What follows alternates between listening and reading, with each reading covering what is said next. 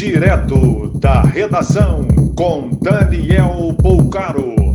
Olá, boa noite. Essas são as principais notícias da noite desta quinta-feira, 7 de janeiro de 2021. Manaus em alerta com alta de 80% na média diária de enterros nos últimos 15 dias.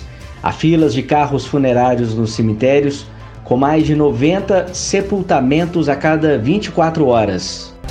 Registrado em Uberaba, no Triângulo Mineiro, morte por Covid de uma criança de apenas um ano que tinha quadro de comorbidades.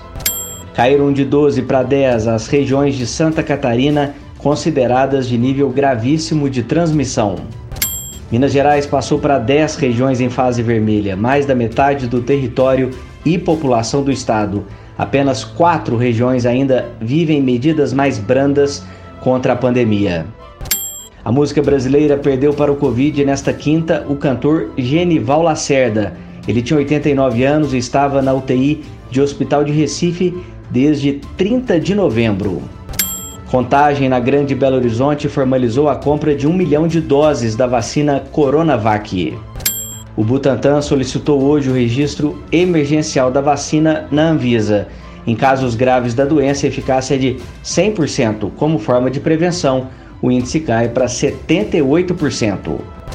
O foragido da Justiça por extorsão Marcos Borges, do MDB, tomou posse na Câmara de Vereadores de Almas, sudeste de Tocantins, através de uma procuração. As contas de Trump no Facebook e no Instagram estarão bloqueadas pelo menos até o fim do seu mandato, anuncia o CEO das empresas Mark Zuckerberg. Walter Capuchinho, ex-presidente da Câmara de Taiobeiras, no norte de Minas Gerais, morreu eletrocutado ao se desequilibrar próximo a um rio quando tentou se agarrar em uma fiação. Mais informações no site da redação.com.br. Você ouviu direto da redação com Daniel Bolcaro.